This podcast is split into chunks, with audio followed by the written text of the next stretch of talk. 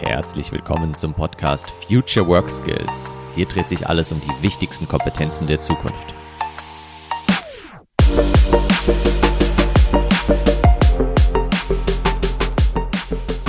Ja, schön, dass du mit dabei bist, wieder mit dabei bist vielleicht. Wie du gemerkt hast, wahrscheinlich hat sich nicht nur der Name des Podcasts geändert von 52 Wegen zum Erfolg, jetzt auf Future Work Skills, sondern es hat sich auch die Intro-Musik geändert, es hat sich das Cover geändert und warum ich das gemacht habe, wie ich überhaupt auf dieses Thema Future Work Skills komme und worum es auch in meinem neuen Buch geht, was am 15. Februar erscheinen wird. All das will ich dir jetzt erzählen, will ich so ein bisschen auf die Reise mitnehmen durch die letzten zweieinhalb bis drei Jahre und würde sagen, wir starten direkt durch. Ich will mit einer kurzen Geschichte beginnen. Und zwar war ich bei meinen Eltern auf dem Home Trainer. Ich hatte mein erstes Buch gerade veröffentlicht, die 52 Wege zum Erfolg. Und ja, wie du weißt, viele, viele Dinge daraus umgesetzt und praktiziert. Und dann saß ich bei meinen Eltern im Keller auf so einem Home Trainer, ja, vor mich hingestrampelt, fleißig Sport gemacht. Nebenbei natürlich noch in der einen Hand eine WhatsApp äh, geschickt und Gleichzeitig habe ich ein Hörbuch auf dem Ohr gehabt. Aber das habe ich nicht einfach so gehört, sondern das habe ich natürlich in 2,6-facher Geschwindigkeit gehört. Und auf einmal war ich fertig mit der WhatsApp und dachte so, sag mal Dennis, wie heißt eigentlich das Buch, was du gerade hörst? Genau. Und das hieß Nichts tun. Nichts tun von Jenny Odell heißt die Autorin. Und in dem Moment ist es mir so bewusst geworden, wie absurd das eigentlich ist, und ja, wie ich damals schon fast krampfhaft wirklich versucht habe, noch mehr Sachen irgendwie parallel zu machen und mich selbst auch zu optimieren. Dann habe ich mir so die Frage gestellt, hey, jetzt rückblickend, ja, war das eine super spannende Zeit, diese 500 Business-Ratgeber zu lesen, die Sachen daraus umzusetzen, mich auch persönlich weiterzuentwickeln. Aber sind das wirklich so die wichtigsten Skills, auf die es auch in Zukunft ankommt? Was, was sind denn die Kompetenzen, die wir vielleicht in der Arbeitswelt der nächsten Jahre brauchen? Ich meine, wir alle wissen, dass die Arbeitswelt sich verändert und da rede ich jetzt nicht von Homeoffice unbedingt und irgendwie ja, ein paar äh, Tischkickern und anderen Dingen, sondern ich rede davon, dass sich die komplette Arbeitswelt massiv verändern wird, dass viele, viele Aufgaben, die wir heute noch erledigen, automatisiert werden, komme ich später nochmal drauf zu sprechen, dass Roboter, künstliche Intelligenzen und so weiter unsere Aufgaben übernehmen werden. Und was bleibt denn dann für uns Menschen? Und welche Skills brauchen wir dann eben? Und ja, die Fragen habe ich mir damals so gestellt, als ich auf dem Home Trainer saß. Und dann, wie ich es natürlich auch vorher schon gemacht habe, erstmal angefangen, Studien zu lesen, Bücher zu lesen, Podcasts zu hören und so weiter, mich in dieses Thema ein bisschen reinzugraben. Aber ich habe gemerkt, hey, da kommt man nicht so weit. Es ist auch viel spannender, rauszugehen mit meinen Kunden, die ich eh schon hatte, mit denen zu sprechen, mit Trainerkolleginnen und Kollegen zu sprechen, mit Speakern zu sprechen, einfach mit spannenden Persönlichkeiten zu reden und zu schauen, was sagen die, was glauben die, wie sich die Arbeitswelt verändert und vor allem, ja, welche Skills wir brauchen. Und daraus äh, ist dann mehr oder weniger dieser Podcast auch entstanden. Ich habe nämlich schon angefangen, im letzten Sommer erste Podcast-Folgen aufzuzeichnen, habe wirklich interessante Interviews führen dürfen mit Personalleitern. Du wirst es alles hören in den nächsten Wochen. Ähm, ich habe nur es nicht geschafft, diesen Podcast zu veröffentlichen. Du weißt vielleicht selbst, wenn du mich schon länger begleitest, im Mai 2021 kam die letzte Folge von meinem eigentlichen Podcast, von dem ersten. Und ähm, dann, ja, hatte ich irgendwie so viele andere Themen, habe dann parallel angefangen, eben auch an dem Buch zu arbeiten, auch inspiriert durch die Interviews, durch die ganzen Informationen, die ich gesammelt hatte und habe es aber nicht geschafft, die Podcast-Folgen zu veröffentlichen. Ich hatte schon echt ein mega schlechtes Gewissen, weil ja einige jetzt seit einem Dreivierteljahr auf die Veröffentlichung warten. Aber andererseits dachte ich mir, hey, ich bin nicht perfekt, wir sind nicht perfekt und vielleicht sollten wir endlich mal aufhören mit dieser Selbstoptimierung. Ja, ich meine, ich muss schon zugeben, ich war in den letzten Jahren, wenn nicht in den letzten zwei Jahrzehnten vielleicht, wirklich so besessen davon, immer weiter noch irgendwo das Letzte aus mir rauszuholen. Und das haben mich auch schon ein paar Leute angesprochen, die mein erstes Buch gelesen haben und haben gesagt, sag mal, Dennis, ist es nicht anstrengend?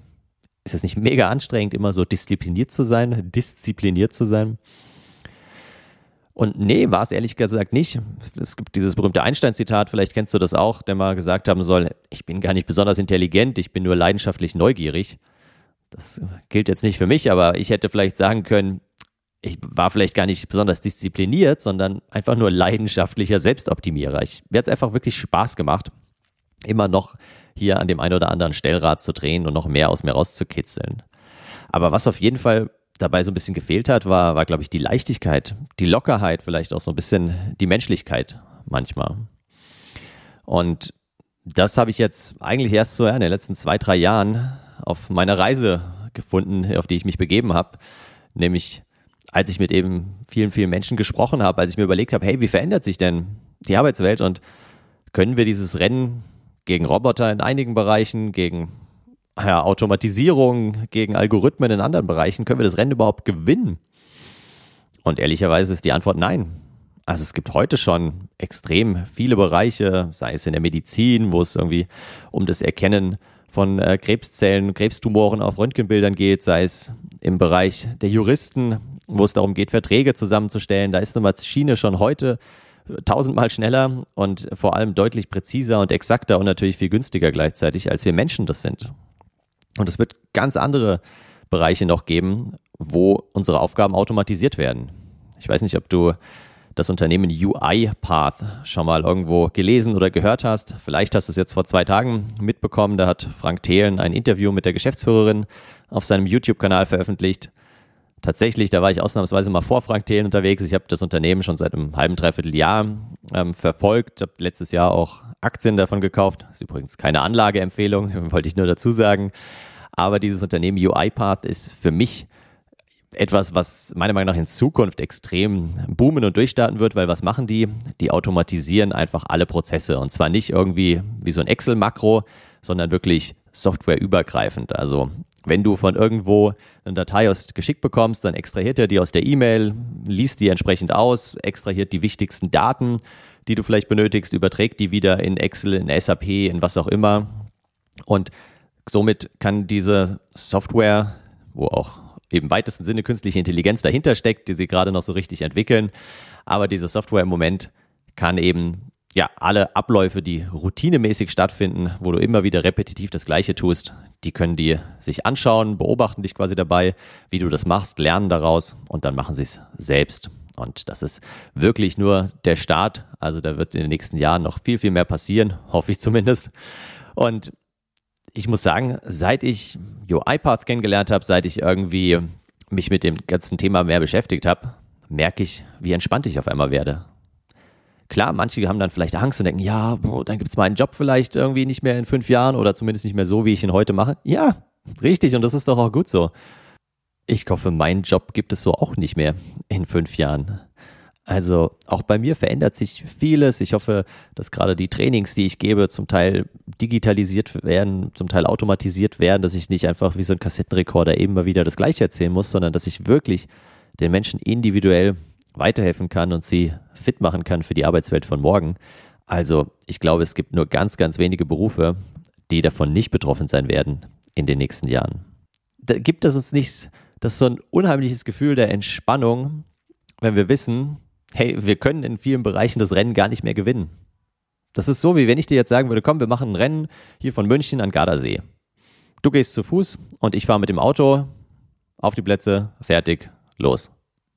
Ja, was machst du dann? Versuchst du mir hinterher zu rennen, wenn ich mit dem Auto fahre? Oder denkst du dir halt, hey, das Rennen kann ich doch gar nicht gewinnen. Warum nehme ich also nicht einfach irgendwie den schönen Weg über die Alpen? Ja, was glaubst du, was man sieht, wenn man über die Alpen hier, über die Autobahn fährt, äh, Richtung Gardasee? Vor allem siehst du die Autobahn und andere Autos, also wunderschöner Anblick. Aber was glaubst du, was man sieht, wenn du mehrere Wochen hinweg über die Alpen wanderst? Du siehst die Berge, du siehst die Natur, du siehst einsame Hütten und vor allem siehst du andere Menschen. Und vielleicht hast du inspirierende Begegnungen mit anderen Wandern und ja, teilst Geschichten, teilst vor allem Emotionen und es ist doch eigentlich vor allem genau das, diese Emotionen, diese Geschichten, was uns Menschen von Maschinen unterscheidet, oder? Und als mir das so klar geworden ist, dachte ich, hey, dann können wir es auch entspannt angehen. Dann müssen wir uns gar nicht krampfhaft weiter selbst optimieren und schauen, was können wir noch irgendwie aus uns herauspressen, was können wir noch in unseren Kopf hineinpressen, sondern uns eher die Frage stellen, ja, wie können wir denn diese Geschichten, diese Emotionen, diese menschlichen Faktoren wieder in den Vordergrund stellen? Und so richtig klar geworden ist mir das, als ich tatsächlich letztes Jahr auch in den Alpen unterwegs war. Ich bin nicht über die Alpen gewandert, ich habe am Karwendelmarsch teilgenommen. Der Karwendelmarsch äh, startet in, in Scharnitz, das ist hier äh, schon in Österreich, kurz hinter Mittenwald und geht dann einmal quer durchs Karwendel rüber bis zum Achensee. Das sind insgesamt 52 Kilometer in der langen Version, knapp, ich glaube, 2300 Höhenmeter, die da zu absolvieren sind und das Ganze am Stück. Und zwar ja, entweder wandernd oder laufend. Ich habe mich dann fürs Joggen entschieden. Ich wollte aber eigentlich auch nach äh, 32 Kilometer ab, aufhören. Und es hat nur geschüttet. Den ganzen Tag lang hat es nur geregnet. Wir sind schon im Regen. In, äh, morgens um sechs war, glaube ich, der Start. Genau, ja. Ich war schon irgendwie um halb fünf, fünf dort. Und dann um sechs war der Start. Und dann sind wir schon im Regen losgelaufen, sind im strömenden Regen, im Nebel über die Berge, übers Karwendel gelaufen. Es gab zwischendurch immer wieder mal Verpflegungsstationen. Also war super gut organisiert und hat auch trotz des Wetters und des ganzen Matsches echt Spaß gemacht. Und dann wollte ich eigentlich bei 32 Kilometer aussteigen. Das ist so die, ein bisschen mehr als die Hälfte der Distanz eben. Und dann habe ich aber gedacht, nee, irgendwie, es hat sich gerade so gut angefühlt. Und auch wenn ich es vorher nicht geplant hatte, auch wenn ich überhaupt nicht dafür trainiert hatte, dachte ich, hey, das schaffst du. Und bin dann einfach weitergelaufen. Ich habe gefragt, ob es okay ist, wenn ich quasi weiterlaufe und die längere Strecke nehme.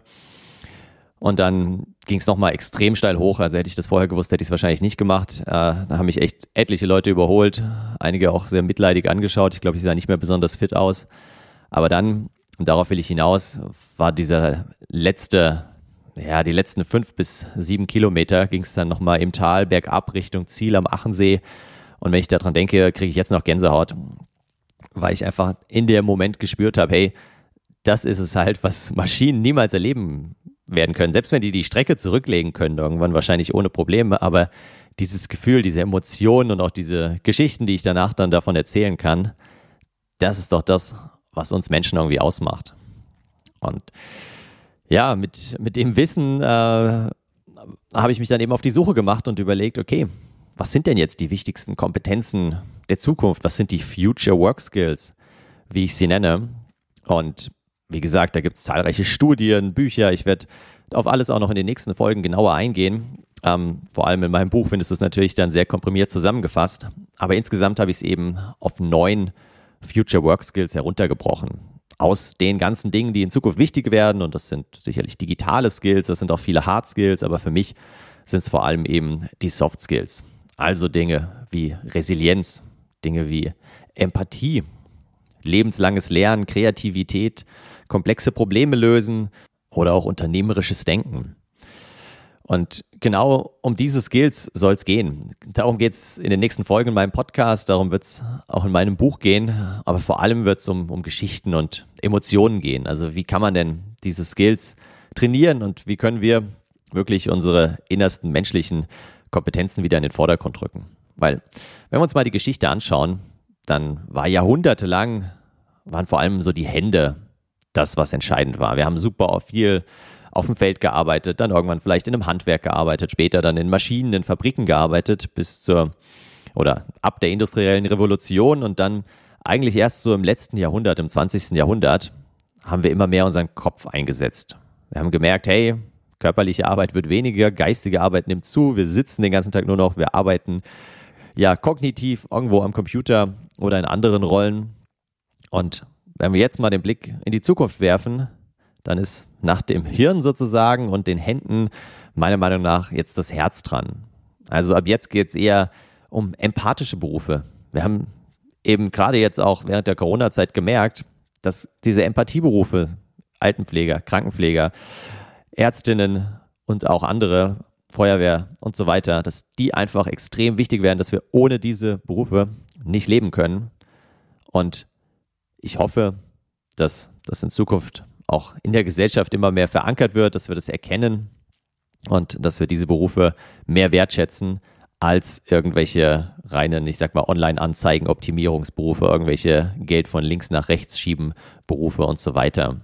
Und ja, in dem Sinne freue ich mich, wenn wir uns in den nächsten Wochen wiederhören, dann mit Hilfe von Interviews, mit Hilfe von Solo-Folgen wirklich in diese einzelnen Kompetenzen auch eintauchen, ich dir Ideen, Denkanstöße mitgebe, Übungen mitgebe, Wie kann man die trainieren? Wie können wir gemeinsam fit für die Arbeitswelt der nächsten Jahre werden? Und damit meine ich nicht nur, wie können wir irgendwie passiv fit werden, um uns anzupassen an das, was da auf uns zukommt, sondern wie können wir die Arbeitswelt der nächsten Jahre selbst gestalten? Am Ende ist die Zukunft doch nichts anderes als eine Vorstellung in unserem Kopf über das, was einmal sein wird. Die Zukunft existiert ja nicht, weil sobald wir in der Zukunft sind, dann ist es schon wieder Gegenwart. Also lass uns gemeinsam die Zukunft so gestalten, wie wir in ihr leben wollen. Und dabei geht es natürlich um, um große globale Themen wie Klimaschutz, wie Digitalisierung, wie demografischer Wandel. Aber es geht natürlich auch im ganz Kleinen um uns selbst, um unsere Kompetenzen, um die Art und Weise, wie wir leben, wie wir uns weiterentwickeln wollen und wie wir einfach das Leben auch auf eine Art und Weise genießen wollen.